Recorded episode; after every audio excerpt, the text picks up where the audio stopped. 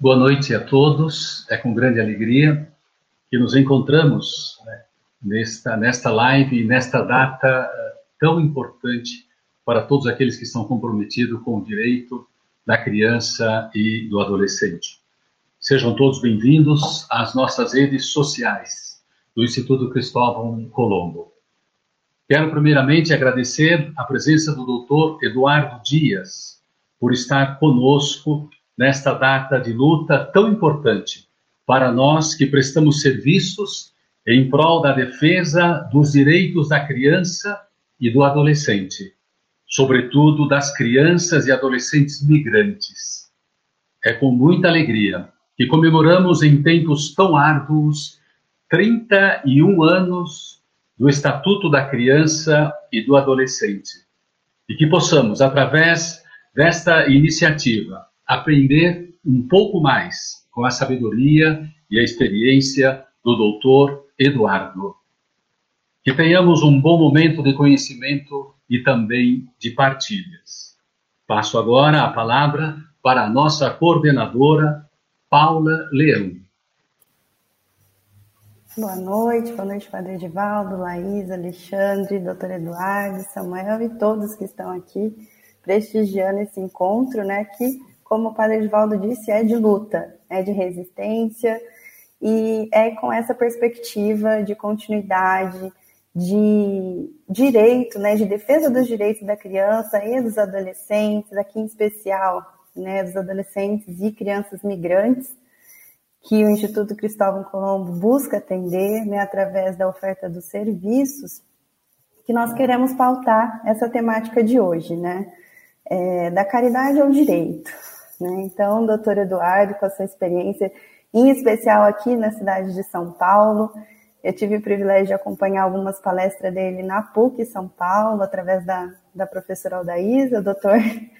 Então, eu sei que tem know-how aqui para abordar e a gente poder aprender e partilhar, né? Porque nós sabemos que as demandas sociais, as expressões sociais, elas são, ao longo da história, elas foram atendidas pelas instituições filantrópicas, né, pela igreja, e a prestação de serviços, em especial na nossa cidade de São Paulo, ela é fortemente prestada por essas instituições, né? E nessa perspectiva, a gente quer afirmar que seja ofertado serviço na perspectiva do direito e da defesa desse direito, né, da criança e do adolescente. Então, passo a palavra para o doutor Eduardo, para que possa também ampliar nessa perspectiva de defesa dos direitos, doutor. A palavra é sua.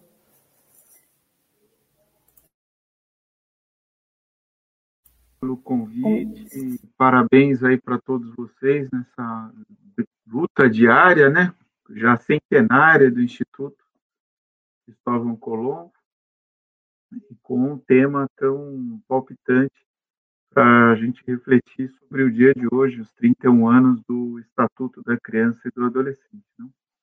Ah, bom, primeiro, que colocar aí como é que nós chegamos aqui, como são esses 31 anos, e, e, e essa questão especificamente das crianças migrantes ou imigrantes, né?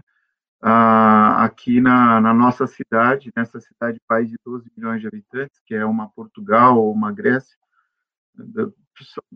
Portugal tem 11 milhões e 700 mil pessoas e a Grécia aí 10 milhões e 500 mil pessoas, nós temos 12 milhões somente na cidade de São Paulo.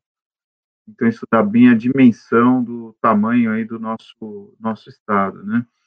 É, eu aceitei o convite de dialogar com vocês e que tem a tradição, mas se renova, não é uma tradição estática, como o Instituto Cristóvão Colombo, com mais de 100 anos atuando aqui na cidade de São Paulo, na região do Ipiranga, até mesmo para essa reflexão, porque se imaginarmos o que era essa região do Ipiranga, já na borda, divisa com a chamada borda do campo, já São Paulo, Rude Ramos, São Caetano, e, e a, é o início aí da, da da, da estrada, então, a única estrada que ia até a Serra do Mar, é, que ia até Santos, né, que nos ligava até Santos, Anchieta, não é difícil imaginar que fazia parte das bordas da cidade de São Paulo, né?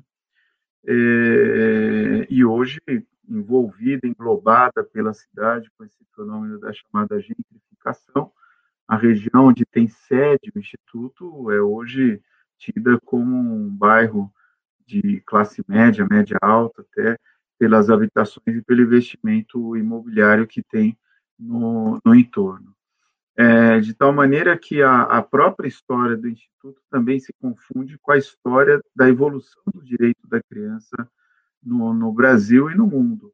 Como disse a Paula, é, se começa primeiro não diferenciando o que é criança do que é adulto, depois a era da, da filantropia, depois a doutrina da situação irregular, até nós, e essa dominou por quase 100 anos o, a legislação brasileira ah, e ainda tem efeitos até hoje no modo de se interpretar, como diz o ditado, que o cachimbo entorta a boca, né?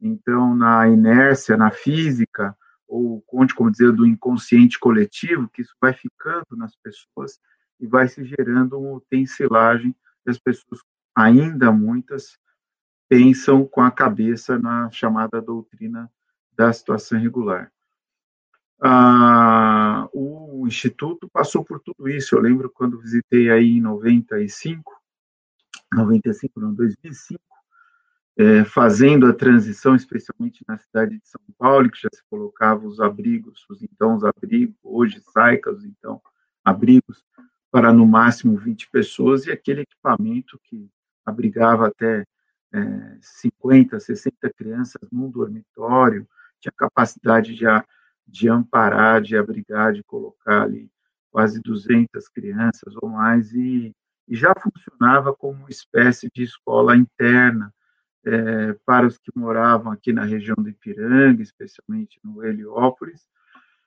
As crianças iam e voltavam todo dia. Para quem morava mais no extremo sul, extremo leste da cidade, no domingo à tarde voltavam na sexta-feira à noite para suas casas, né? E assim hoje encontrando essa vocação na área em que existe essa demanda de alto de, de vulnerabilidade grande, que é a população migrante, especialmente os filhos desses imigrantes, em especial latino-americanos, né, que estão aqui em busca de melhores fronteiras, né, de melhores condições de vida. É, o Brasil e São Paulo está para o continente latino-americano, especialmente a cidade de São Paulo, é, em termos de potência econômica, apesar da nossa crise, assim como Nova York está para o resto do mundo, ou como é, os, os, outros grandes centros, cidade do México, mas pelo atrativo e pela facilidade de transporte, a comunidade paraguaia, mesmo boliviana, colombiana e, por último, venezuelana, um fluxo de haitianos em determinado período, é, vem para cá em busca de melhores condições. É, poderíamos dizer que seriam aí os chamados refugiados econômicos, né? É, a Europa, o grande conflito que tem entre essa divisão, o que é refugiado e o que é, é migrante ou imigrante. Né?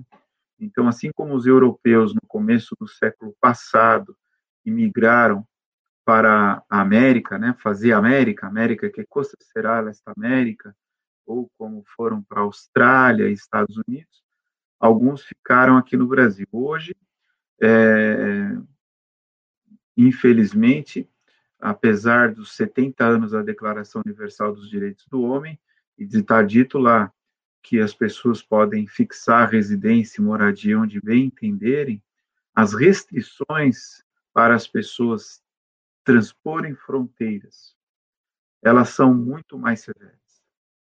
É, e muito do que é chamado de refugiados são imigrantes. Essa é uma discussão muito grande nos fóruns europeus, é, inclusive em cursos comentados pela ONU, e a discussão que tem dos membros dos, dos países africanos, é, mesmo latino-americanos, é que aquilo que a Europa costuma então designar de refugiados nem sempre são refugiados, mas são pessoas migrando em busca de melhores condições de vida.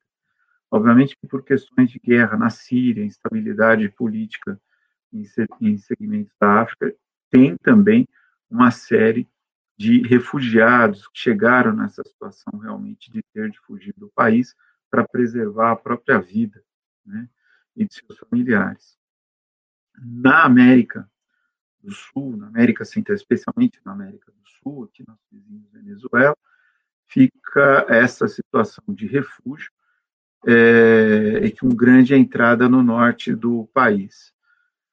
Na região sudeste, aqueles que conseguem chegar até aqui, e também os que vêm em grande parte é, do Paraguai, que vêm, que chegam aqui no Brasil, além dos migrantes regionais. Os migrantes regionais tinham dado uma parada no norte, nordeste, especialmente nordeste para o sudeste, São Paulo, Rio, é, volta a crescer um pouco, é, mas não como já foi nos anos 50, nos anos 60. Então, são os próprios brasileiros se deslocando dentro do território.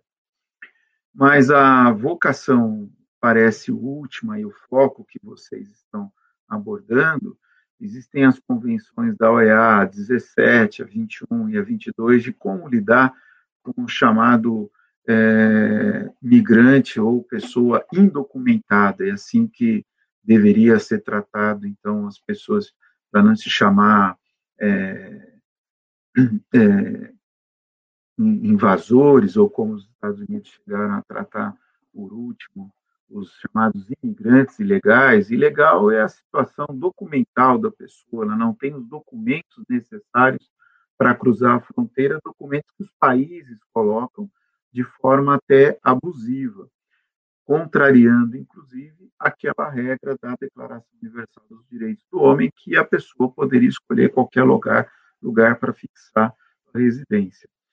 Por último, parte da classe média brasileira, média alta, tem percebido o potencial do que isso pode se traduzir com essa restrição da vacina com o continente europeu, colocando que, por enquanto, só se aceitam pessoas com determinadas vacinas e não outras. E as pessoas, então, preocupadas. Pode ser que futuramente essas chamadas barreiras fitossanitárias sejam também usadas para colocar mais barreiras e impedir essa migração. Daí que nós temos as pessoas que passam fronteiras com a sua documentação em ordem e pessoas que passam as fronteiras com a sua documentação não tão em ordem. Podem até passar com a documentação correta, mas elas permanecem no território é, para qual foram sem que regularizem essa documentação.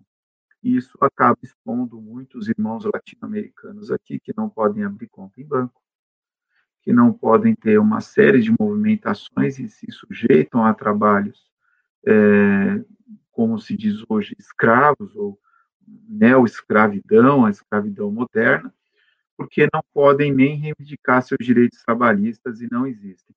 Ficam também à mercê, infelizmente, de pessoas é, propensas à atividade criminosa, que já sabem que aquela pessoa de determinada nacionalidade, por não poder ter acesso ao sistema financeiro, acaba guardando dinheiro na sua casa, ou acabam usando toda a rede de sistema financeiro que aqui na cidade de São Paulo se localiza e funciona especialmente nos sábados e domingos, especialmente no sábado depois das duas horas da tarde e nos finais de semana feriados, ali na região do Largo da Concórdia, onde parece que lá estando nós estamos no, no centro de Bogotá, ou no meio de uma praça é, paraguaia, caixa de câmbio, os polhos assados e todas as iguarias, como já foi também um grande centro nordestino e ainda tem ali as casas do norte, as tradicionais revendas de produtos é, dessa natureza. Então, essa acolhida, no momento que nós estamos, 70 anos da declaração, mas com idas e vindas, que eu digo que esse processo civilizatório, como diz o Elias Canet, a opção civilizatória, ela é uma opção da comunidade, da sociedade, em avançar no sentido de uma sociedade melhor. Mas nós vivemos uma espécie de bolero civilizatório, não é algo linear que evolui, é algo que vai, retrocede, vai e volta. Esse vai e volta, é, nós percebemos isso do ponto de vista global, mas também, em especial aqui no nosso país, num retrocesso absurdo, como se tivéssemos entrado numa máquina do tempo começássemos a entrar nela em 2015 e adentrássemos nela em 2016 e 2018 nós parássemos o relógio. Onde fomos parar? Nós fomos parar aí há uns 40 anos atrás, com discursos absurdos de intolerância de toda sorte e com uma situação socioeconômica que retrocede. O retrocesso socioeconômico é aquele ditado farinha pouca, meu pirão primeiro. Então, os nacionais costumam culpar os estrangeiros pela falta de emprego, por estarem tomando seus postos de emprego. Isso acaba acontecendo nos trabalhos é, e na disputa de mercado com mão de obra menos qualificada. E, no nosso caso, inclusive com mão de obra não tão desqualificada, como é a concorrência mesmo de costureiras de mão de obra ultra especializada e de, muito bem preparada nessa habilidade e acabam sendo apontados como, como indesejáveis ou como roubando o seu lugar. Na Alemanha, nos anos 80, o livro Cabeça de Turco mostra isso, a queima de uma hospedaria turca. Décadas depois, a comunidade turca na Alemanha já bem mais organizada, disseminada, disseminada, mas ainda a gente assiste aí esse crescimento de partidos neonazistas e não só na Alemanha, como o, a intolerância que se viu é, e que não acabou, ela pode ter recebido aí um, um freio é, nos Estados Unidos recentemente, na Itália, na Espanha, né? É, e aqui no Brasil, é, de forma mais ou menos intensa, dependendo da situação, isso também não difere, não difere do ponto de vista histórico, e com possibilidade aí de agravamento dessa crise mais ainda. Então, aí a, a importância do acolhimento dessa percepção no atendimento às crianças migrantes, especialmente os filhos dos estrangeiros imigrantes, então, como a gente costuma classificar, que vem de outro país. O estatuto ele não vai diferenciar a origem da criança como nossa legislação, nossa Constituição também não difere, os direitos fundamentais é de todas as pessoas que estejam no nosso território. O acesso a determinados cargos e funções, a gente tem o um conceito de brasileiro nato, brasileiro naturalizado, eu posso ter algumas diferenciações. Agora, para fins de direitos fundamentais, clássicos, direito de ir e vir, direito à sua é, a, a, escolha do seu credo religioso, liberdade de expressão e pensamento, isso é consagrado. E com a Constituição de 88 também se ampliou o chamado conceito dos direitos sociais, dos direitos econômicos. E isso também está albergado ali. O Estatuto da Criança e Adolescente, assim como a Convenção, do ponto de vista internacional, a Convenção Internacional dos Direitos da Criança, a Convenção da ONU, é o documento segundo o embaixador aposentado brasileiro Lundgren, Carlos Lundgren, ela colocou fim à chamada Guerra Fria, que iconograficamente, do ponto de vista de imagens, ficou consagrada na queda do Muro de Berlim. Mas do ponto de vista jurídico, é a Convenção dos Direitos da Criança, um documento da ONU, uma Convenção de Direitos Humanos, que trata num único documento de direitos de primeira geração, chamados direitos civis e políticos, e direitos de segunda geração, os direitos sociais, econômicos e culturais, e também os direitos de terceira geração, que é a solidariedade, num único documento com um único sistema de controle.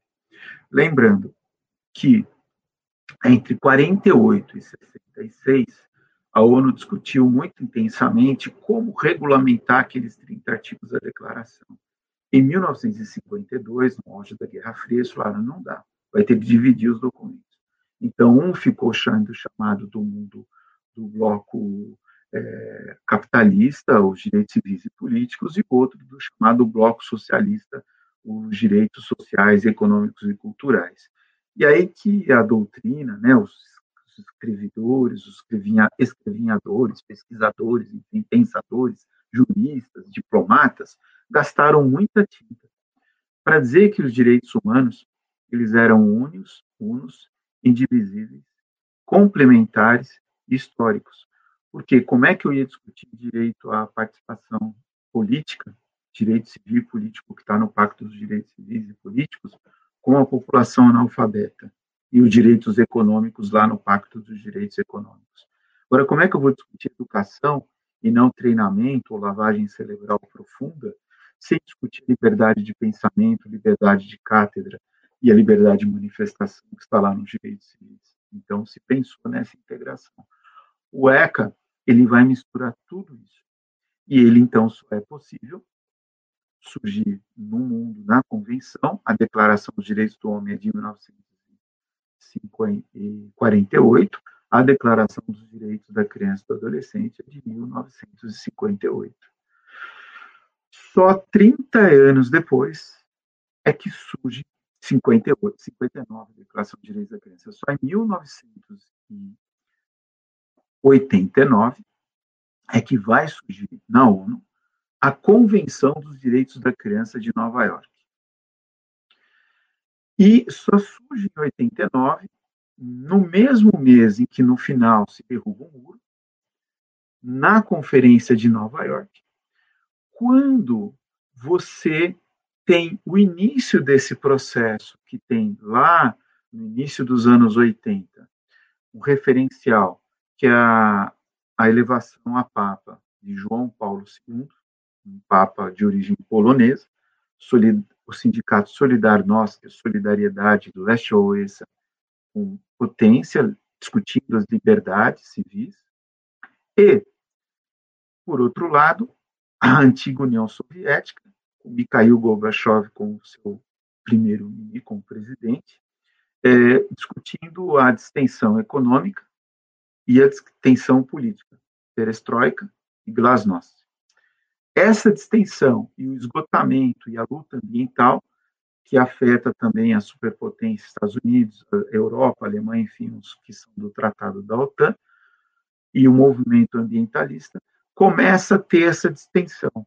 E aí se começa, então, essa união. E nesse processo, durante os anos 80, Riad, Beijing, se discutem protocolos que acabam alavancando e finalizando essa discussão. No Brasil, a gente está no meio de um processo de abertura e de retomada da democracia, um período de muita esperança, que tem início em 1979, depois da eleição do Senado, ainda com senadores biônicos, mas do banho que a oposição deu em 78, elegendo muitos é, deputados de oposição. E aí, em 77, né, tem o pacote de abril de 77, os estertores o último canto do cisne da ditadura, é, em que, sim, em abril de 77, fecha o Congresso e aprova um perfil constitucional. Isso não impediu que a oposição elegesse maioria, fizesse um Congresso em 79 e a abertura fosse não lenta, gradual e segura, mas ampla, geral e restrita, assim como a anistia. Os anistiados voltam, primeira eleição para governadores em 82, 83 emenda Dante de Oliveira, 84 ainda colégio eleitoral, 85 a emenda constitucional, morre Tancredo, o pacto, e aí se inicia então a chamada, é, o chamado governo de coalizão, os acordos governamentais presidencialismo de coalizão, e isso dá margem a um processo constituinte, que traz desse universo também que é debatido na ONU, tudo aquilo que era acumulado, ou que foi acumulado nessa discussão de 20 anos lá. E o movimento social, especialmente a pastoral do menor, a pastoral da criança, e o movimento nacional de meninos e meninas em situação de rua, o movimento das assistentes sociais e a escola grande de São Paulo, que em 77 inaugura essa nova vertente dos direitos sociais, não mais como caridade ou filantropia, mas como um direito, e a abertura política democrática faz esse caldo de cultura que é precedido em 77 também teve uma relevância que não é muito diferente do que do ambiente que infelizmente a gente vive agora, que foi o alto número de jovens assassinados nos grandes centros. Grande BH, grande Fortaleza, grande é, Recife, Jaboatão de Guararapes, é, a grande São Paulo, a BCD, é, a grande, o grande Rio Grande é, em que, num final de semana, entre sexta-feira à noite e domingo até segunda de manhã, se contabilizavam 150 jovens mortos, todos com sinais de execução. A época, então, da chamada Polícia Mineira, Meninos de Ouro no Rio Grande do Norte, Esquadrão da Morte em São Paulo, é, enfim, essas, essas, essas ações, e isso gera uma CPI. Essa CPI dá margem ao Código de Menores de 79 que foi o que era possível se fazer na época, mas que foi o start desse embrião, que ficou unido, ligado, durante todo esse processo de redemocratização, de abertura, de constituinte e de Estatuto da Criança e do Adolescente até 1990.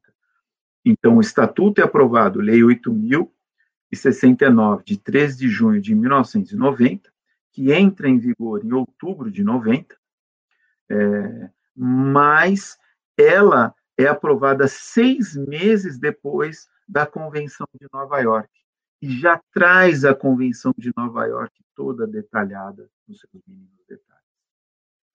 Mas por quê? Porque esse processo já existia de forma permanente desde 79 e se alavancou no processo constituinte, porque a Constituição, um ano antes da Convenção Internacional de Nova York, já consagrava o princípio da proteção integral, da prioridade absoluta, no artigo 227, mas também no parágrafo 6 do artigo 226, na proteção à família, também no artigo 6 quando vai dizer do que seriam serviços de relevância social, proteção à infância, maternidade e aos desamparados, mas trazendo uma carta de direito, não só como desamparados, não só mais focando nos jovens órfãos ou caídos na delinquência, mas toda e qualquer criança, a universalização dos direitos.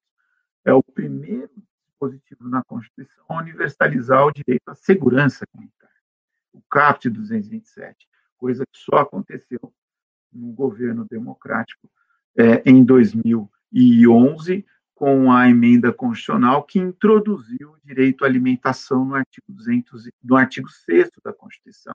É um artigo que cresceu, cresceu em 2000 com a emenda que introduz o direito à moradia, em 2001 o Estatuto das Cidades, 2011 o direito à alimentação, depois o direito à mobilidade em 2015 por força dos movimentos sociais de 2013, das manifestações de 2013, 2014.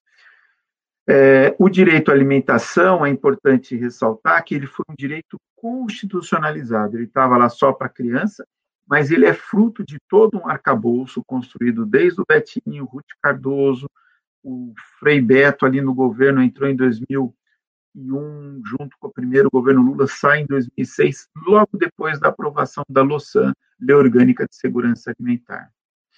É, o programa Fome Zero, que depois reduziu aí a Bolsa Família, é, que ainda assim é um grande paradigma, mas o Fome Zero, a articulação é que levou um brasileiro pela primeira vez a ocupar a FAO e resgatar o nome do Brasil no mundo, dignificando os ensinamentos do Josué de Castro, pernambucano, que lá nos anos 30, 40 escreveu sobre a geografia da fome e a geopolítica da fome.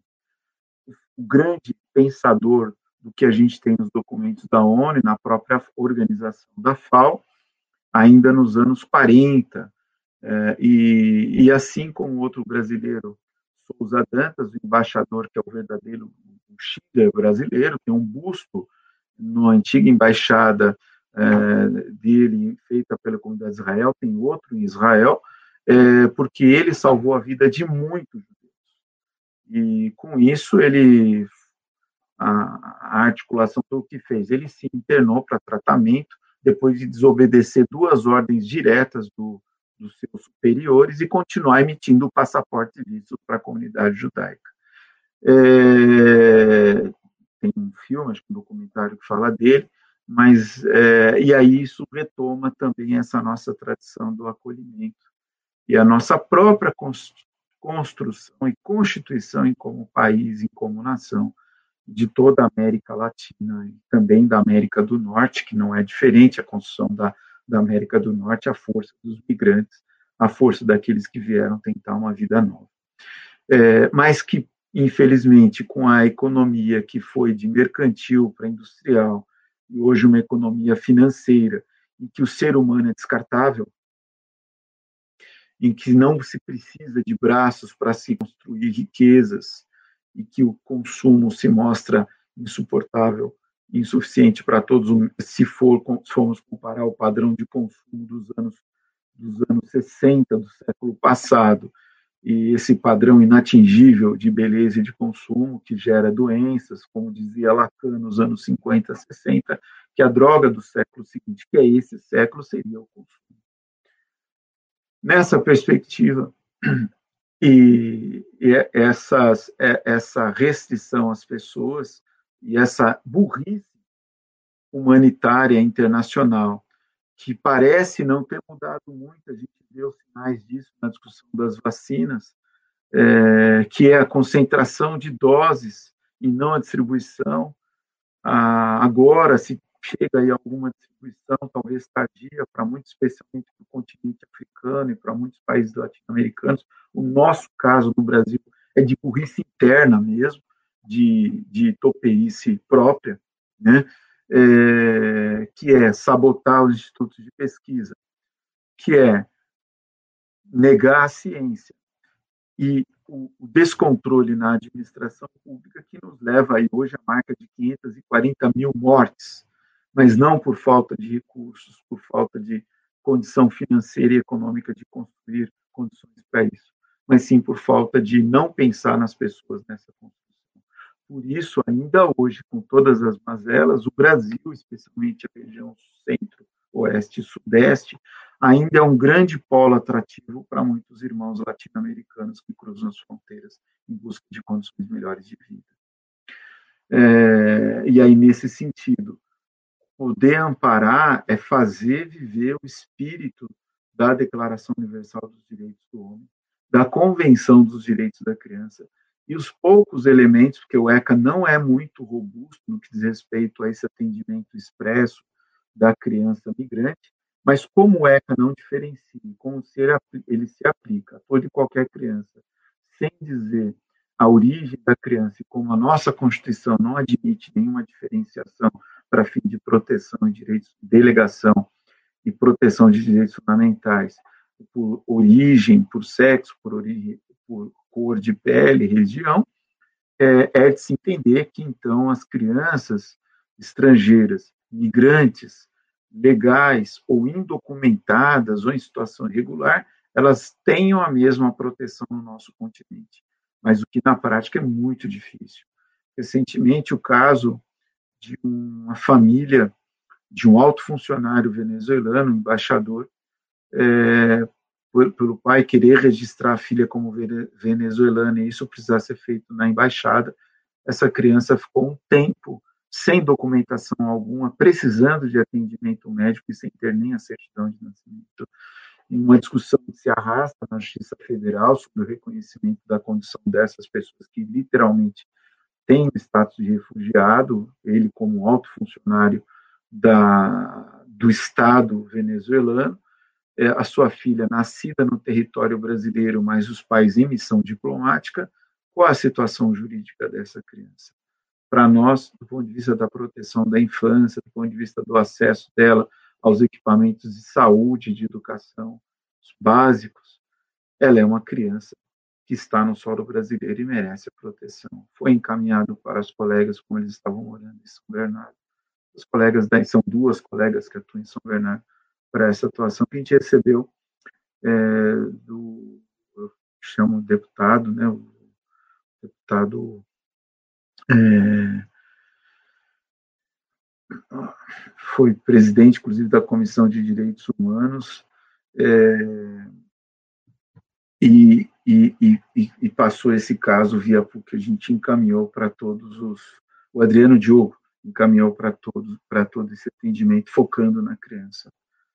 É, então, essa missão que vocês estão levando é, e a proteção do EC, que cresceu, evoluiu muito é, no ponto de vista do direito material, especialmente na proteção à saúde com o Estatuto da Primeira Infância, mas é uma lei que, por excesso, também acabou acaba dividindo aí quando cria as figuras de visitadores, quando cria os, sub, os comitês de primeira infância e quando cria uma cisão nessa infância. A ideia de primeira infância era muito importante, foi foi desenvolvida em Harvard é, com os ensinamentos da ciência que aqui tinha. A gente estudou direito à saúde à infância em 2001, defendeu isso na PUC, analisou todas as regiões da Espanha, Portugal e todas as legislações latino-americanas e a brasileira, deu umas quase 800 folhas.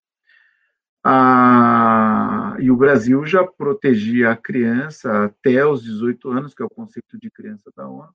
O Brasil divide com o conceito de Piaget os estágios de infância, então diferenciou criança até os 12 anos incompleto, dos 12 aos 18 adolescente, todos com a proteção especial, todos com alimentação. E diferentemente de algumas leis latino-americanas, o ECA não, quando falava da gestante no artigo 7 e 8 ele não dizia da gestante adolescente, ele falava da gestante, porque ele adotava a teoria mais avançada da ciência, da ginecologia, da fisiologia, de que a vida a ser protegida é a vida viável. É quando o zigoto, o espermatozoide que fecundou o óvulo, se transformou no zigoto com as clivagens, se fixa na parede uterina e aí eu tenho a vida viável, a anidação. Se fixar na trompa de falópio, tenho a gravidez tubária de alto risco, e se não for interrompido, vai a óbito a mulher e, e também o feto. Essa, algumas legislações dizem essa lei, a, o direito à saúde para a gestante adolescente, porque está dizendo que a destinatária da norma é aquela grávida adolescente. A nossa não fala a gestante tem o direito à proteção, a procurar o pré-natal e já acoplando o SUS. O SUS é a, 8 mil, a Lei 8.080, setembro de 90, que surge no ordenamento depois do Estatuto. O Estatuto antecipa os verbos do SUS, que já estava previsto na Constituição Federal, lá no artigo 196.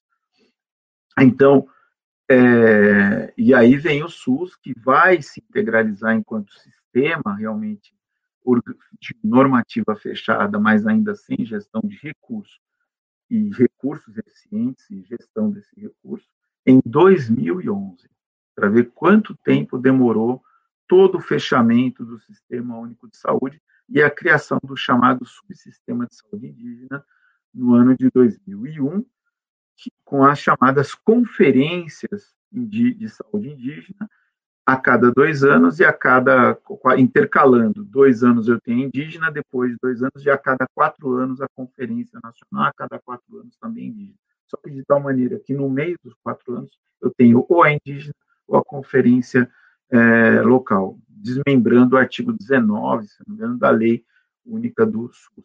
Então é que ele antecipa isso um efeito colateral do ECA na área da educação, e o colega Motauri, hoje corregedor-geral do Ministério Público do Estado de São Paulo, estudou isso, porque as primeiras ações que chegaram no Supremo Tribunal e no Superior Tribunal de Justiça foram de São Paulo e de Santo André, onde a gente atuou, ele aqui em São Paulo, com o colega Vidal, hoje diretor da Faculdade de Direito da PUC de São Paulo, membro do Conselho Superior do MP, eu, o colega Fábio Mascariello, já falecido, meu grande professor de infância e direito do Ministério Público, é, com as ações lá em Santo André.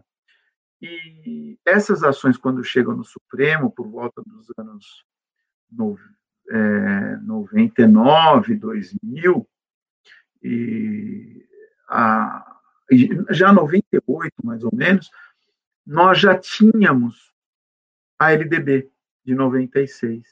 E a LDB é que cria um sistema escalonado entre o artigo 16 e o 19, dizendo do sistema educacional nacional e falando das atribuições preferenciais ou prioritárias do Estado, da União e do município. Então, a União, basicamente, organizando o sistema e referencial do sistema universitário de pós-graduação, por isso que as universidades atuam por delegação e muitas coisas vão se resolver na Justiça Federal. Os estados na educação do ensino médio, educação básica, médio e, e, fundamental, e o município na educação infantil e no fundamental. Aí nós tivemos o Fundef, que são a emenda, a emenda 14, a emenda 53 e a 59, todas modificando a educação. E é a marca da progressividade dos direitos sociais, porque está lá colocado a progressividade do ensino, de tal maneira que o ensino fundamental obrigatório na redação de 1988, o ensino obrigatório era o ensino fundamental.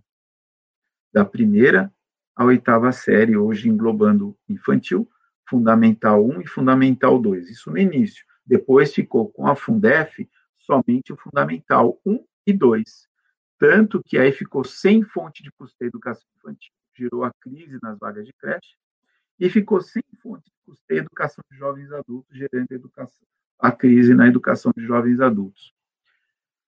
Com a emenda do Fundeb, aí você dá a educação básica, o ensino básico, e há a progressividade. Hoje, o ensino fundamental, o ensino obrigatório é a educação básica, que envolve ensino educação infantil, ensino fundamental 1 e 2, e o antigo ensino médio, o antigo colegial, mais antigo ainda, clássico ou científico, as escolas das normalistas, né? O antigo colegial. Eu sou da época do colegial, ainda peguei um pouco do exame de admissão.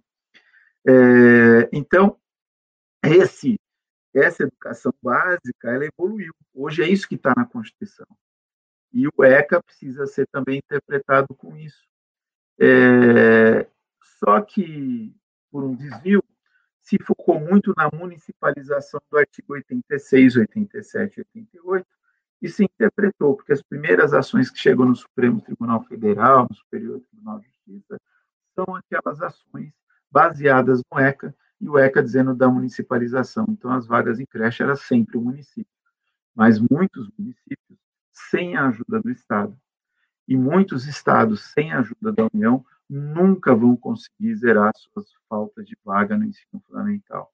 E como o ensino não se dá por saltos, mas se dá de forma acumulativa, de forma gradual, se eu não tenho uma boa educação infantil, eu não consigo ter um bom rendimento na educação no ensino fundamental e assim consequentemente. E a sequela disso é eu não ter bem formado a base e o aluno carregar para si a culpa ou a responsabilidade por não conseguir assimilar lá na frente um ensino de matemática, não conseguir, por exemplo, fazer um curso de informática, não conseguir, por exemplo, fazer um curso de mecânica ou de técnico é, em construção e está fora também do mercado do ensino superior. É, e aí isso acabou também gerando o Fundef, foi importante quando equalizou o salário, especialmente da região norte e nordeste, defasou muito na região sul-sudeste, é, houve a migração para o Fundeb, mas a cultura da corrupção, a cultura da falta de transparência, do compadrio, da, do favor, do favor é, e a baixa instrução da nossa sociedade e a desconexão dos órgãos de fiscalização o, e, e, o não crescimento e desenvolvimento, como, por exemplo, das defensorias e mesmo, e mesmo dos ministérios públicos, que no Brasil até encolheram em muitas cidades, muitas comarcas foram extintas e reagrupadas, é, promotores e juízes que ficam somente de passagem nos locais e nunca tem ninguém fixo. Isso gera um desligamento, uma desconexão e uma não permanência realmente com os interesses, com o que acontece com a comunidade, a comunidade acaba ficando distante desses centros importantes. A não capilaridade dos tribunais de conta, ou, enfim, acaba gerando a não fiscalização e não direcionamento de recursos ah, os conflitos surgidos com aquilo que veio para ajudar conselhos tutelares, mas que em alguns momentos acaba gerando também uma inversão e acaba se tomando não naquela pessoa da comunidade que vai pôr o pé na comunidade, está presente na comunidade, mas acaba também querendo muitas vezes ficar somente no gabinete, no ar-condicionado, sendo mais um geógrafo do Pequeno Príncipe, aquela figura do Pequeno Príncipe, em que o príncipe chegava para ele dizendo: O senhor é o geógrafo? O senhor faz? Eu escrevo sobre as estrelas. Nossa, então o senhor deve viajar muito, conhecer muitas estrelas. Ele fala: Não, eu conheço somente aquilo que me falam. O que, que você me diz da sua estrela? Então, é aquele espírito de Rousseau que vai tratar um grande contrato social sem nunca ter saído de uma biblioteca, diferentemente de um Platão, de um Sócrates que caminhou, que andou com todas as dificuldades. Tem o seu valor, não dá para negar o valor histórico dele e tudo mais, e tudo que surgiu depois da sociedade do contrato, no crime, o becaria dos delitos das penas, o avanço, a humanização do direito, mas algumas funções a gente tem de estar na linha de frente. E para isso também tem de ter estrutura. A precarização e a não implantação total dos CRAS, dos CRES, dos serviços de referência, previstos na Lei Orgânica da Assistência Social, previsto no Sistema Único de Assistência, desde 2003, 2013, tudo isso faz com que é, esse sistema se fragilize, a precarização das relações, o enxugamento do Estado é, e a incapacidade da sociedade de financiar os, as suas entidades chamadas não governamentais, faz com que essas instituições, isso não só no Brasil, no mundo, mas especialmente na América do Sul. A partir dos anos 80, levou o argentino, que foi consultor do Unicef, trabalhou muito tempo na Colômbia, Emílio Garcia Mendes, a dizer que as ONGs dos anos, isso ele já dizia no final dos anos 80, começo de 90, que não eram mais aquelas ONGs dos anos 60, 70, eram dependentes do governo, eram dependentes do financiamento de convênios ou de contratos, muitas vezes sem um controle muito claro das obrigações sujeitos à retaliação. Isso fragiliza os conselhos de direito, que acabam, em alguma situação, se transformando no mero tomar lá da cá, fragiliza a capacidade de financiamento dos fundos e acaba fragilizando a capacidade de fiscalização e o Conselho dos Direitos da Criança e do Adolescente, na toa que tem um projeto de lei que entrou há pouco tempo, que tenta tirar a sua capacidade de deliberação para ficar como um mero órgão consultor, é, quebrando que ele é um, um, órgão deliberador e controlador de políticas. Ele não está lá para desenhar a política de assistência na infância, mas ele está lá para opinar e ser ouvido nessa política. Quem tem o dever de fazer isso é o executivo. Ele tem com a sua equipe de apresentar essa política para o debate e também coexistir com o legislativo. Então, a gente passa aí por esses percalços, então, uma entidade com a tradição que os senhores têm, com o patrimônio, com a, a ideia da fundação, que é justamente o patrimônio a serviço de uma ideia, essa ressignificação, saber que o que foi fronteira, o que foi franja da cidade há 100 anos atrás, há 50 anos atrás, hoje já não é.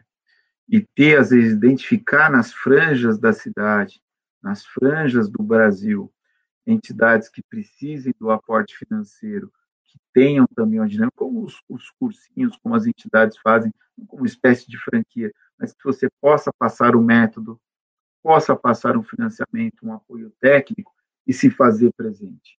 Converter o seu patrimônio, mantendo a fundação, mas podendo atuar em outros locais com esse potencial econômico. Enquanto sede, enquanto estrutura física onde estão, usando para esse fim com aqueles que procuram, é, identificando essas demandas como vocês identificaram aí nesse relatório, vi, me mandaram, a, a questão do, do imigrante, é, mas também podendo dar esse aporte, podendo identificar entidades sérias e cobrando essa seriedade, é, a transparência no gasto, a direção de entidades que estão aí na periferia, aquela de você adotar entidades co-irmãs, fazer coligações e financiamentos fundo a fundo. Historicamente, a região onde vocês estão inseridos concentrou e concentra grandes instituições de matriz filantrópica, religiosas ou não, laicas, uma até tem um nome religioso, mas não tem nada a ver com a com, com ordem religiosa, e, e, e que tem um potencial muito grande de colaboração pela própria origem e formação do bairro, que tem a sua origem que tem esse poderio econômico e paisagístico decorrente, inclusive, de colônia de imigrantes, em especial a colônia árabe, né, libanesa, sírio-libanesa, é, além da espanhola, além da portuguesa, mas ah, os casarios e tudo mais que se perpetuam. E hoje os fluxos migratórios todos que passam, que perpassam hoje os coreanos, chineses, chineses que foram até anteriores aos japoneses, mas que até hoje são muito é, vítimas ainda de preconceito, de perseguição. E os irmãos latino-americanos que estão aí, é, em especial aqueles que na sua origem são os mestiços indígenas, porque muitos dos que, que cruzam as fronteiras não são esses irmãos latino-americanos de origem pura europeia, mas são europeus amiscigenados ou são indígenas procurando. E os indígenas se acertaram muito bem na Amazônia, que não tem fronteiras como a gente tem. A Amazônia é um território imenso que pega vários países, existe a Amazônia brasileira, e as tribos circularam muito tranquilamente pelos igarapés, rios, e foram recebidos sem nenhum problema pelos outros irmãos é, indígenas. Né? Na, no norte do país. Né? É, é isso que eu tenho para dizer, fico aqui para o debate, para perguntas, porque se deixar, a gente fica falando aqui até de madrugada, né? Mas que ótimo, né, doutora? Fez um resgate super importante para todos nós, é, que pudemos aí relembrar, né, tantas configurações da política pública brasileira, né, passou dos direitos da criança aos direitos da saúde, é, a política de assistência social através do SUS, e que nós, do Instituto Cristóvão Colombo, lidamos com bastante dificuldade nos encaminhamentos, né? Então, é, temos uma certa dificuldade ainda de encaminhar as crianças migrantes para a escola, para vaga, para a saúde, para assistência social, né? Que assim a gente até faz registros, encaminhamentos, né, para os CRAS, mas que não conseguem atender devido a toda né, e do todo o impacto que a pandemia causou também nos órgãos públicos, né? Então, nós estamos lidando e driblando com essas dificuldades e construindo constantemente as nossas ações, né? Acho que essa possibilidade também de adotar entidades co-irmãs é fantástica. A gente tem estudado é, essa possibilidade, né, de ir e, e, estudando e mapeando onde há concentração de crianças migrantes. Né? Então, a gente tem feito esse levantamento no território da cidade para a gente poder abranger as nossas ações, né? É, onde elas estão. Mas quero agradecer, primeiramente, e passar a palavra né, para a Laís, para o Samuel, o Padre Edvaldo, ou Alexandre, né, nosso assistente de comunicação, que está fazendo a mediação com o público que está nos assistindo. Posso, então, boa noite. Tá dando para me ouvir? Vou puxar o gancho da Paula, então. E não tem como não agradecer pelo privilégio, pela sua explanação, doutor Eduardo. Na verdade, foi uma aula, né? Uhum. Tão rica, tão detalhista sobre essa história do direito da criança e ainda por cima com um recorte sobre a migração, sobre os migrantes, né? Então, que privilégio, muito obrigada. Achei muito, dentre tantas coisas que o senhor trouxe para a gente, né? Foi tão rico. Eu achei muito interessante a sua colocação de que talvez ainda hoje um dos maiores desafios que a gente enfrenta seja essa mudança de paradigma, né? De, de olhar para a assistência social é, enquanto caridade e enquanto direito, né? Então, falar sobre garantias de, de direito é atual e necessário, né? E eu gostaria de fazer uma pergunta, talvez um pouco ousada, hum. é, no sentido de que, assim, esse é o segundo ano consecutivo, né? E a gente comemora o aniversário do ECA no meio de uma pandemia.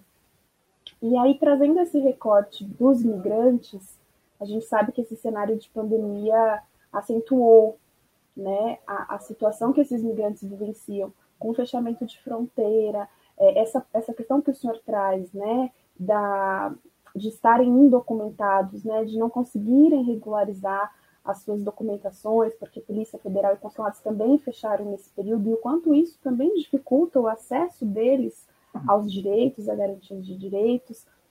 O senhor acha que, que, que diante desse cenário do ano passado para cá, é possível ou foi possível a gente assim aprender algo em relação às práticas protetivas? Fica uma pergunta ousada. As práticas protetivas, né, ah, em relação a garantir os direitos. Vocês querem, eu respondo? Quer que eu espere mais alguma? Como vocês querem fazer? Samuel, tem, tem alguma colocação? Pode falar. Sim. Boa noite, professor é, e doutor. Foi muito bacana assim a explanação. Concordo com a minha colega que foi uma, uma grande aula para a gente, toda a explanação. E, e, eu gostaria de entrar um pouquinho em, em algo que você tocou, que, que é justamente o mundo do trabalho. A questão atual, muito atual que nós estamos vivendo, da financiarização do mercado, né? E a precariedade ainda mais do, do, do trabalho em si, né? Uh, estamos vendo cada vez mais as grandes empresas apenas investindo em bolsas, em, enfim, em mercados. E, e, e eu gostaria de saber assim, né, o reflexo disso nas políticas públicas, principalmente voltadas à criança e adolescente. É, sabemos que os irmãos aqui sul-americanos realmente eles vêm a, até São Paulo ou mesmo no Brasil em busca de uma vida melhor, de condições melhores, uma vida mais digna e muitas vezes eles enfrentam um, um trabalho, como você já disse, desumano e, e um trabalho é, similar à escravidão. Então, é, e a gente no instituto atendemos crianças de famílias, né, desses co-irmãos que passam por essas situações uh, uh, em alguns momentos. Então, eu gostaria de saber essa precarização do trabalho, a precarização e a financiarização, os impactos que isso pode causar, né, na, nas políticas públicas voltadas para a criança e o adolescente. Doutor, eu também gostaria de, primeiro, cumprimentá-lo pela belíssima explanação é, e gostaria, não tanto de perguntar, mas é, de, de, partilhar é, que o Instituto Cristóvão Colombo, com, esse ano ele completará 126 anos, ele nasceu de um sonho, foi um sonho de um, de um imigrante, que em 1895, vindo para cá, para as terras é, tupiniquins, era um padre, o padre José Marchetti, ele tinha a incumbência não, não de fundar um, um instituto, mas, mas de acompanhar os seus compatriotas italianos é, que naquele, momento é, vinham buscar um lugar ao sol, né? fazer as Américas, fazer a América, como se dizia, como se diz ainda hoje na canção popular já imortalizada entre os imigrantes italianos. E que foi exatamente o sonho de, de, de, de cuidar, né? De amparar, de oferecer à, criança órfã na época, tanto à criança nacional como à criança italiana, é, é, um espaço de, de aconchego, de formação, de transmissão de valores, né, é, de cultura, para que eles se tornassem é, cidadãos e não, e não fossem é, abocanhados pela, pela delinquência ou ficassem à margem né, do processo de cidadania. Enfim, então, eh, eh, esse sonho que agora, com a sua colocação, o senhor nos instiga a continuar sonhando, né?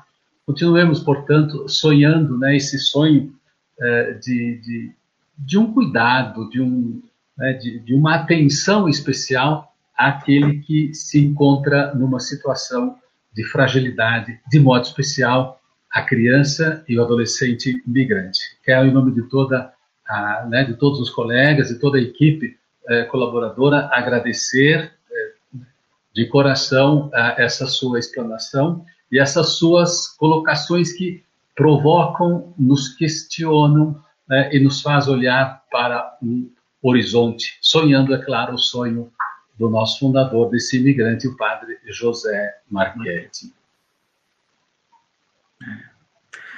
Não, é, obrigado, eu agradeço, mas é o mínimo que eu posso fazer como é, procurador hoje de justiça, né, e, e, também como professor da PUC de São Paulo, me formei nessa inspiração, tive o prazer ainda de é, ter um contato ainda que breve com o Dom Paulo e com o SEAT, Centro de Atividades Sociais, e por conta disso é que eu fui para a carreira também de Ministério Público, e sou muito feliz e devo tudo que eu tenho, minha vida, minha família aqui, a esposa trabalhando, fazendo, estudando aqui, as meninas, tudo. E, e essa e na PUC a gente com muita luta e também muita ajuda da, do, da pastoral do menor ali a Sueli manteve a, a, a, o núcleo de direitos da criança que cresceu, cresceu o departamento, agora tem um grupo de pesquisa registrado na CAPES, e a gente vai, vai entrar numa fase de produção e de discussão muito interessante, mas sempre focado no ensino, que é o lema da PUC, a ciência, mas para o avanço, para os outros, para a produção e para a libertação das pessoas, não para ficar guardada em, em prateleiras e tudo mais. Então, essa questão da praxis, né?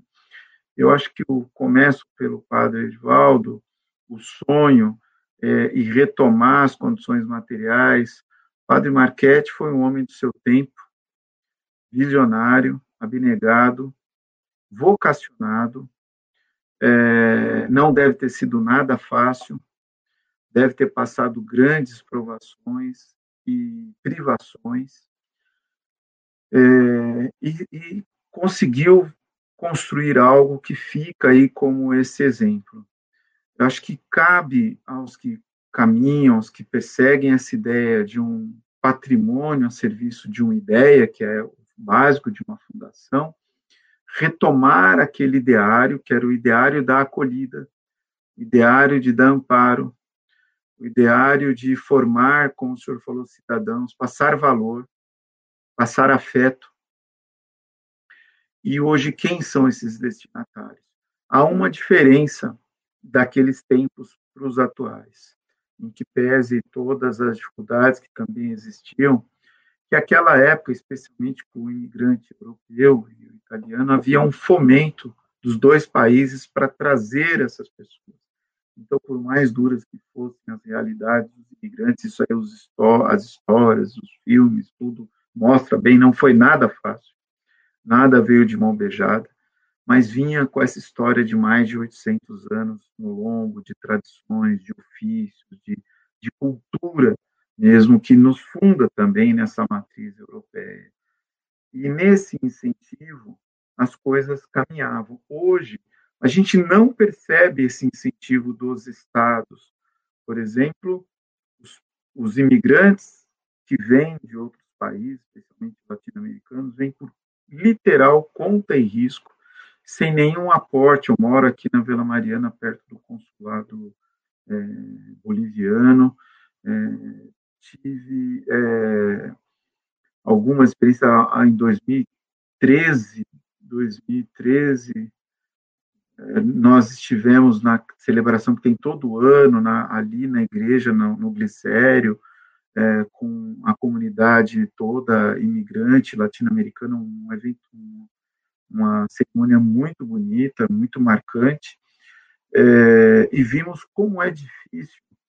E num momento político interno em que também não se tem atenção nem pelos daqui. É, e para o estrangeiro, então, o que aconteceu com, com, os irmãos venezuelanos na fronteira, o abandono total O que a cidade de Pacaraímos consegue fazer sem aporte do governo do estado e sem aporte da União e até de financiamento estrangeiro. Demorou muito para ter uma reação. As cenas que se seguiram ali foram muito tristes, né? É, muito sofrimento. Então, é essa, essa ideia e esse fomento dentro das possibilidades de revendo aquilo, como eu posso acolher e onde acolher isso, acho que é algo que dignifica e vivifica a experiência de Padre Marchetti é, e o ideário que constituiu e colocou de pé a Fundação Cristóvão Colombo. A, a essa questão do trabalho, desse mundo da economia financiarizada, é a evolução do ciclo do capital, um autor já octogenário, nonagenário, um grande professor, uma grande inspiração para mim, como um amante do direito, o professor Fábio Conder Comparato, escreveu um livro muito interessante, valeria a pena ler, chamado A Civilização Capitalista, que vai mostrar esses ciclos, assim como a história da riqueza do homem mostra esses ciclos, mas ele mostra com o sentimento de não tapar as dificuldades, mas de dar alguns caminhos possíveis. Nem que seja aquele, ele se inspira também e traz isso em vários momentos, é, como aquele que o Chico Mendes ensinou com a técnica do empate, de que em alguns momentos você não recuar já é um ganho. E saber o momento do avançar. Mas, como diz o Papa Francisco, não é uma esperança de ficar sentado esperando, é uma esperança do expectar do esperançar, mas também do agir. É, e, e, é assim que vai ser, que, que as coisas vão evoluir. É, o professor Wagner Baler, outra grande inspiração que eu tenho como paradigma, professor titular de Direitos Humanos da PUC, escreveu com outro colega um livro chamado Capitalismo Humanista. Eu mesmo brincava com isso, e, mas tem esse fundo que é a própria ideia da solidariedade fazendo o leque entre a igualdade e a liberdade. A liberdade elevada à enésima potência, a sociedade já conheceu como Estado liberal, hoje chamados neoliberais. A igualdade elevada à enésima potência suprime a livre iniciativa e suprime as características e as peculiaridades de cada um. O que a gente tem de lutar é para que as condições de acesso, de igualdade de produção, de potencialização do, como diz o Alceu Amoroso Lima, o direito dos homens e de todo homem, do homem como um todo, em todas as suas dimensões. A Organização Mundial da Saúde vai falar em saúde não é ausência de doença, é o equilíbrio biopsicossocial, é o chamado diagnóstico é, biopsicossocial também, que você vai ver a doença, as manifestações de doença e considerar todo o ambiente da pessoa, o meio ambiente, o, o, o seu estar, a sua condição mental. É, hoje a gente já vê nas ODS, ontem estava aqui discutindo com a esposa uma coisa que a gente vem falando há um tempo, o direito do acesso ao crédito. O acesso ao crédito é também um direito mas não é o crédito para um consumo absurdo, mas o crédito para suas condições vitais e para sua condição de produção, uma pessoa poder ter a sua máquina de costura, para ela poder ter o seu meio de produção, para ela poder ter o um mínimo de proteína e de caloria para sua casa, que é a ideia de uma renda mínima cidadã, quando é necessário essa renda, porque é muito mais barato isso do ponto de vista da prevenção e aí das práticas protetivas do que você remediar depois com as cadeias, com os hospitais psiquiátricos, com ah, os cemitérios lotados por ato de violência, por ato de desespero, levando as pessoas a pôr um fim na própria vida, por acharem que aquele é o único meio possível naquele momento. Então, quantas pessoas não sofrem de pressão alta, desenvolvem uma diabetes por uma dívida que não conseguem pagar de 300, de 400 reais? Quantos não ficam se sentindo humilhados, de capas baixas, aceitando todo tipo de humilhação por um valor desse? É muito? É pouco? O governo, hoje, 300 reais para uma família, já foi 600. Então, é, é tudo isso, é, o Mohamed Yunus, o banqueiro dos pobres, e a vertente das mulheres, como ele foi construindo essa rede. Então, esse fluxo ele precisa avançar, a gente precisa ter medidas inteligentes de financiamento, de cooperativas de crédito, que fomente isso. Então, talvez essa seja, aí a perspectiva, o número de cooperativas de crédito cresceu muito. É, tem, existe uma tradição muito grande disso no sul do país. Muitos ministérios públicos, inclusive, o, a sua conta, o salário era toda gerida pelas suas cooperativas de crédito. É, a, as práticas protetivas, a gente vai vendo que as organizações como o MTST, o MST, deram um show, um banho na questão da distribuição de comida, coisa que o mundo do capital demorou a dar uma resposta, por exemplo, os produtores da região da Grande São Paulo, Arujá, Ibiúna, Coti, especialmente aqui na, na vertente indo para a região São José dos Campos, de onde ainda vem a grande produção agrícola de hortaliças e legumes, perdendo a sua produção, porque não não valia a pena investir, não pagava o transporte, porque não tinha local para vender, e ao mesmo tempo as pessoas aqui passando fome, né?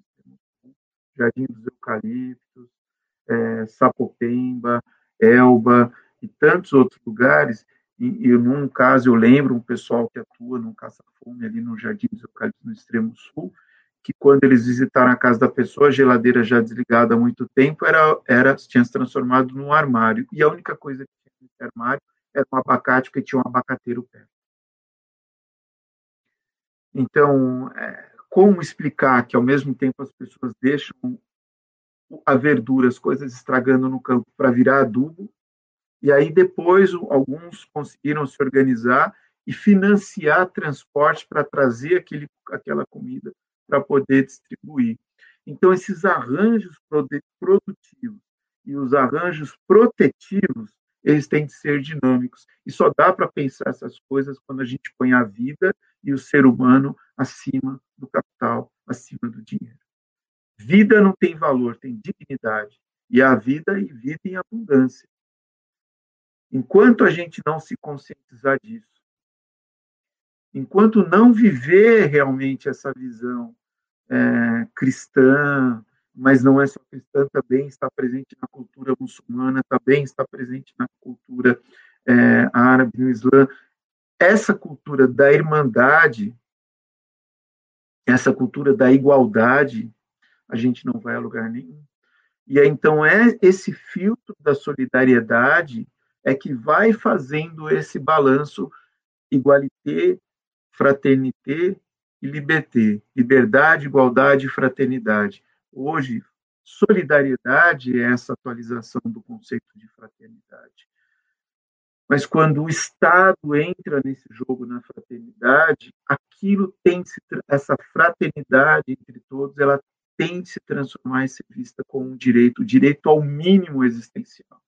A gente não pode, não é admissível com tamanha riqueza que se produz, como é que o capital pode levar duas pessoas a fazer um, um passeio de foguetes lá no espaço, é o dinheiro deles, façam o que quiser, geram uma série de coisas, mas permitir que outras pessoas passem tanta necessidade. É, eu recomendaria a vocês dois documentários. Um deles, dois viraram até filmes. Um deles é um enredo de uma das partes do 007, aquela pessoa que vai, que, que é toda reserva de água, e que acaba no deserto tendo de beber o óleo do próprio automóvel, um automóvel emblemático da SUV do poder, né, que enredou algumas pessoas aqui no, no governo, determinada marca de automóvel, e, isso está no documentário é, Nosso Negócio é Crises, e que marca justamente a, a Bolívia precedendo o Evo Morales, é, só para lembrar que o Evo Morales ganha a eleição, o seu antecessor teve de deixar o Palácio do Governo, não foi golpe, ele deixou num helicóptero, numa chamada operação chamada militar de extração. Ele teve que ser literalmente retirado, sacado dali por helicóptero, e era uma pessoa nascida ali, na, na, Bolívia, mas educada nos Estados Unidos, tinha um sotaque é, americano, é, e o escritório que fez a campanha eleitoral dele, a sede era em Los Angeles, e fez campanha para o mundo inteiro, se associando com escritórios de campanha locais. Aqui, quando vocês verem, vão identificar até quem é e as campanhas que fizeram por aqui. Não foi uma e não foi para um único partido, nem para uma única coligação. Essa eles fizeram isso até como uma forma de, e aí, como é que a gente se enredou nessa? Então, é, mas o que é interessante, que no determinado momento, o que fez a ruptura? A ruptura foi quando aprovaram uma lei proibindo a captação de água de chuva. 17 adolescentes ficaram feridos, alguns tetraplégicos, numa manifestação de rua. Esse foi o ápice da, da questão na Bolívia. Aí se chamar eleição e tudo mais, e surgiu o líder cocareiro, cocaleiro, do sindicato dos produtores, e é como se fosse plantação de mandioca aqui, e, é, e eles tentaram demonizá-lo de toda maneira, o que nós assistimos recentemente, e a, essa volta, mas de essa, e, e aí também, talvez, acho que talvez o erro que não caiu aqui, o presidente com essa mesma visão Lula, foi querer um terceiro mandato. O ideal seria um mandato de seis anos, e acabou para a nossa cultura, mas isso vai ficando. O que chama atenção esse, que é o nosso negócio é crise, que um ator chamado George Clooney, que é hoje ator, diretor e um grande ativista, comprou, comprou os direitos do documentário para produzir um filme. E recentemente, agora, ele lança um filme que eu coloco no Facebook, eu, como tenho algumas limitações para ter blog, por questão de ser procurador de justiça, mas a gente carregou que é a, um streaming, hoje é tudo dividido, que é o documentário do HBO que mostra a morte do padre na Guatemala. É, que é o enredo de um assassinato político. Como quiseram primeiro dizer que ele teria sido morto por um amante, por uma questão homossexual, e aquilo não se sustentava em pé até se revelar toda a cadeia, toda a morte que teve. Então, e esse outro documentário chamado Corporation, que é baseado, é, Corporation, é, baseado num livro que tem a tradução no Brasil, chama Patologia das Corporações, foi escrito por um professor de direito canadense. Ele aparece no filme como roteirista. Então ele vai mostrando, vai comparando as grandes corporações a um psicopata preenchendo aquela ficha de, que usa na criminologia na avaliação dos criminosos. Aí vai mostrar o sistema prisional privatizado, os escândalos, que volta depois no documentário chamado Emenda 13, e aí vai entender o que foi a libertação dos escravos, salvo aqueles que têm condenação, porque aí esses podem estar sujeitos, inclusive, a não votar, e é essa grande questão do encarceramento em massa e dos plebiscitos sobre a liberação do uso da maconha, e o que isso impacta na formação política dos jovens americanos, especialmente os negros. O Corporation vai mo mostrar essas questões e mostra a questão da costura. O mesmo discurso que aparece ali o cidadão fazendo é o que apareceu aqui anos depois, 2014, 2013, também tinha uma entrevista, uma operação da fiscalização de trabalho na região do Brás, oficinas clandestinas, oficinas é, com mão de obra escrava, é, e a fala do dono da oficina era a mesma fala daquele padrão usado lá naquele documentário de anos atrás, quando foram entrevistar na América Central. Então, quanto custa uma roupa, toda essa. Esse documentário ele vai te dar um padrão muito interessante de tudo isso chamado corporation. É, e aí o comparato vai dizer, a gente tem de navegar nessas águas tortuosas. E como dizia também, me disse isso o professor ainda, Bandeira de Mello, você é como se você fosse jogar futebol no time, com o time adversário, na cidade do adversário, com a torcida do adversário, e o juiz que também parece que torce para o time adversário. Então você precisa saber jogar muito bem o futebol para poder empatar e no susto ganhar o jogo. Como é a técnica do empate do saudoso e grande pessoa que passou por esse planeta, Chico Mendes.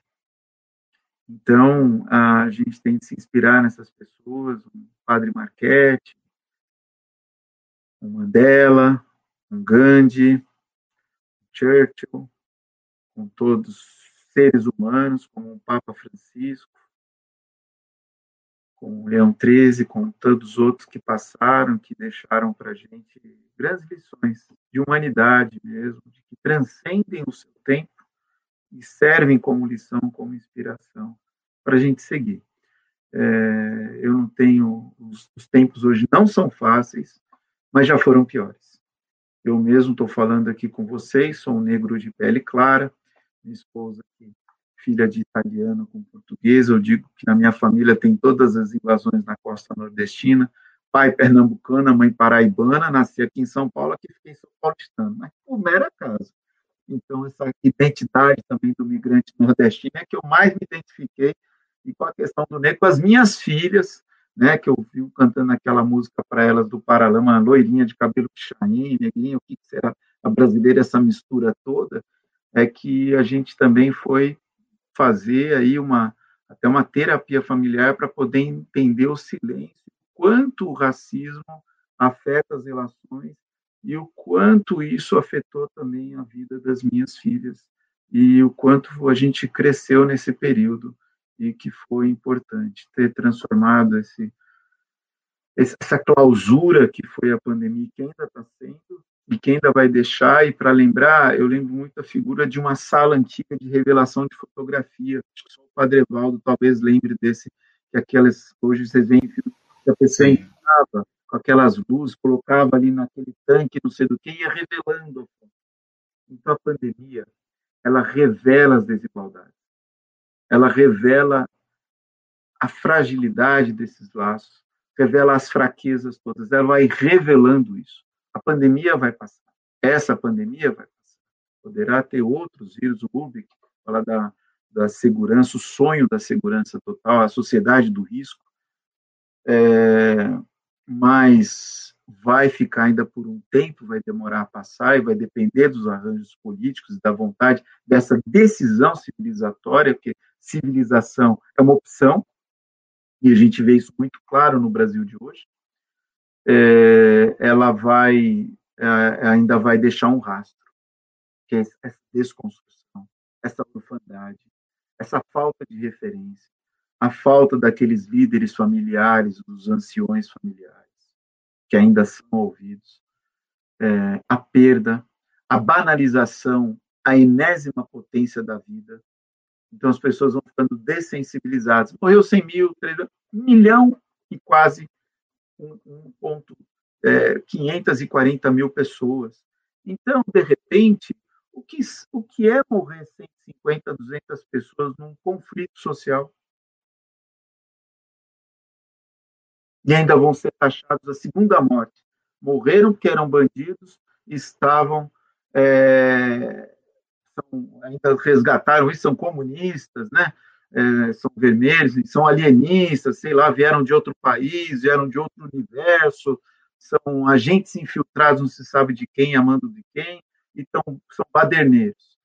Então, é, é, isso é um passo para coisas muito. Então, toda a calma e muita reflexão, muito estudo, momentos como esse de conversa, de estudo permanente, de voltar às origens, que é a ideia da filosofia, voltar lá no resgate, como vocês voltar, o que é essa missão, o que é essa fundação, quem criou, tinha o que em mente? Ressignificar. Porque se a gente não se ressignifica, tendo em mente aquela missão, a gente se atrofia e morre. Né? E as instituições todas passam por isso, Ministério Público, magistratura, advocacia. Que valores a gente tem? É o valor da humanidade? Ou aquela que não dá para servir a dois senhores? Quem que a gente vai ser? É, a serviço de quem nós estamos? Então, é, é isso que eu tenho, acho que eu procurei essas práticas protetivas, elas vão se construindo, mas elas têm de voltar para o Estado, para o direito, para a organização política, social, e estar tá presente e saber que temos direitos que foram conquistados e que não podem retroceder. Né? Se a gente pode não avançar no momento, mas retroceder jamais. E o trabalho é isso. Tá bom? Obrigado, obrigado pelas palavras de vocês. Também fico aqui com vocês mais um pouquinho aí. Até a hora que vocês me aguentarem. Não, doutor, doutor Eduardo, é, se, se, uma criança ou um adolescente daqueles que, que ficam aqui conosco pudesse dizer alguma coisa né, no universo deles, talvez eles dissessem assim, é, professor, foi show de bola. Né? Então, eu acho que foi, acho não, eu afirmo, né? Foi show de bola. É, como o horário, nós já, na verdade, ultrapassamos um pouquinho o horário planejado, né?